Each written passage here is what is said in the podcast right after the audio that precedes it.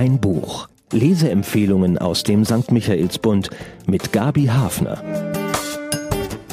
Mein Buch diese Woche habe ich entdeckt, weil ich ganz gern arabisch angehaucht esse und das trägt Couscous mit Zimt ja schon im Titel. Ein bisschen irritierend ist es dann, dass die Autorin einen ganz offensichtlich deutschen Namen trägt. Elsa Köster. Sie ist die Tochter einer Pied Noir, also einer Französin aus Tunesien. So kommt der Couscous ins Spiel.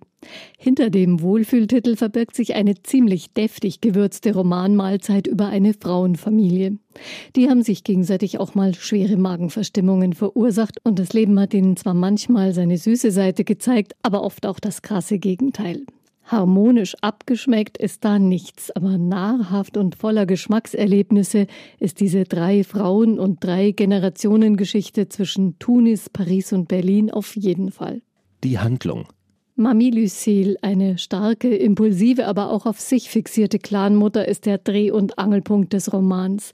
Mit ihr verstrickt, wie man es mit der eigenen Mutter unweigerlich ist, die begabte, lebenslustige und labile Tochter Marie. Beide sind nun kurz nacheinander verstorben. Die handelnde Person ist Lisa, Maries Tochter, die jetzt in Paris die Wohnung ihrer Großmutter auflösen soll in der Avenue de Flandre, der verdammten Avenue de Flandre, wie es bei den Bellangers nur hieß. Ein Wohnturm im Viertel La Villette. Bei dieser Gelegenheit will Lisa nun endlich die blinden Flecken in der Familiengeschichte aufhellen. Der Roman ist abwechselnd aus ihrer Perspektive und der ihrer Mutter Marie erzählt, wobei wir Marie quasi dabei zuhören, was sie ihrer Tochter schildert. Lucille, die Übermutter, begrüßt uns in einem Prolog, der sofort neugierig macht auf diese Frau, diese Familie und ahnen lässt, dass hier kein überfürsorgliches Muttertier das Wort hat. Kinder hat die aufstiegsbewusste Schönheit eher als Angriff auf ihre körperliche und seelische Unversehrtheit betrachtet dieses niedliche kleine Wesen, Putain, nehmt es weg. Ich bin's doch gerade erst losgeworden, ruft sie nach Maries Geburt. Was für eine Frau. Das sagen alle über Lucille, die sie kannten. Für ihre Kinder ist das auch ein Verdikt. Lisa kennt die Großmutter nur von den jährlichen Besuchen in Paris. Nun versucht sie, das Puzzle der Familiengeschichte zusammenzusetzen und dabei auch zu verarbeiten, was ihre Mutter ihr aufgebürdet hat. Früh mit ihr mitunter die Rollen zu tauschen, denn ständig ist Lisa in Sorge um die alkoholkranke, suizidgefährdete Mutter, die wiederum versucht, den Schatten ihrer Mutter abzuschütteln über eine besonders harsche Zurückweisung kommt sie nicht hinweg, als Marie schwanger war mit Anfang 20 und die Unterstützung ihrer Mutter gesucht hätte. Spannend verwoben mit den Psychodramen der Familie ist das Zeitgeschehen. Lucille, geboren in Tunesien als Tochter eines Postbeamten, muss ein neues Leben für ihre kleine Familie aufbauen, als die Franzosen nach dem Ende der Kolonialzeit Tunesien verlassen müssen. Pied Noir werden sie in Frankreich genannt, Schwarzfüße. Menschen, die sich im Maghreb die Füße verbrannt haben und viele auch das Herz. Sie sind in Frankreich nur geduldet.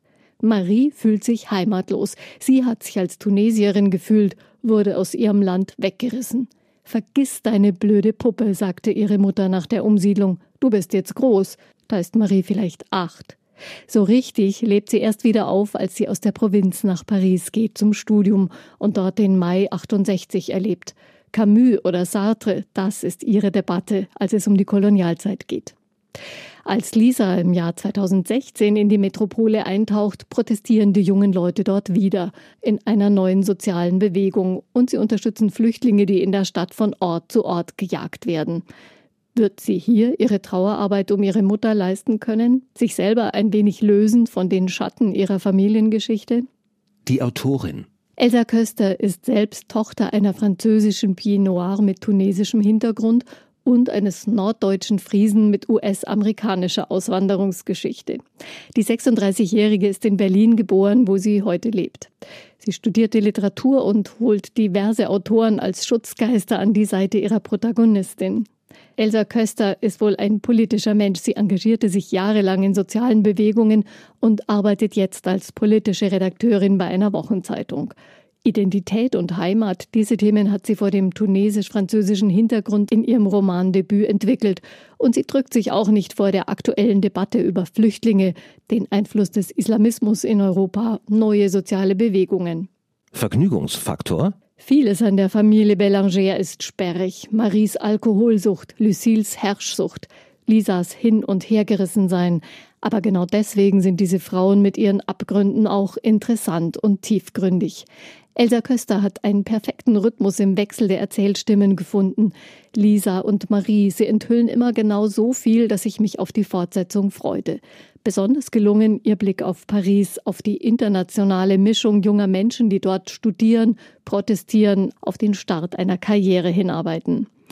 Die Autorin hat eine sehr runde Mischung geschaffen aus den Lebensgeschichten ihrer Frauen und der Zeitgeschichte. Die kleinen französischen oder auch arabischen Sprachfetzen, die sie einbaut, legen einem das Flair von Paris und auch die mediterrane Welt Tunesiens förmlich auf die Zunge obwohl ich bestimmt keine romantische Paris-Verklärerin bin.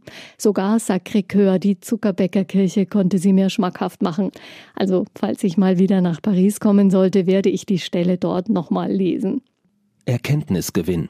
Familie bedeutet manchmal mehr Schmerz als Geborgenheit und für ein bisschen Familienwärme müssen manche mit neuen Schmerzen und Verletzungen bezahlen. Verstrickungen, Abhängigkeiten, die sich nur schwer lösen lassen.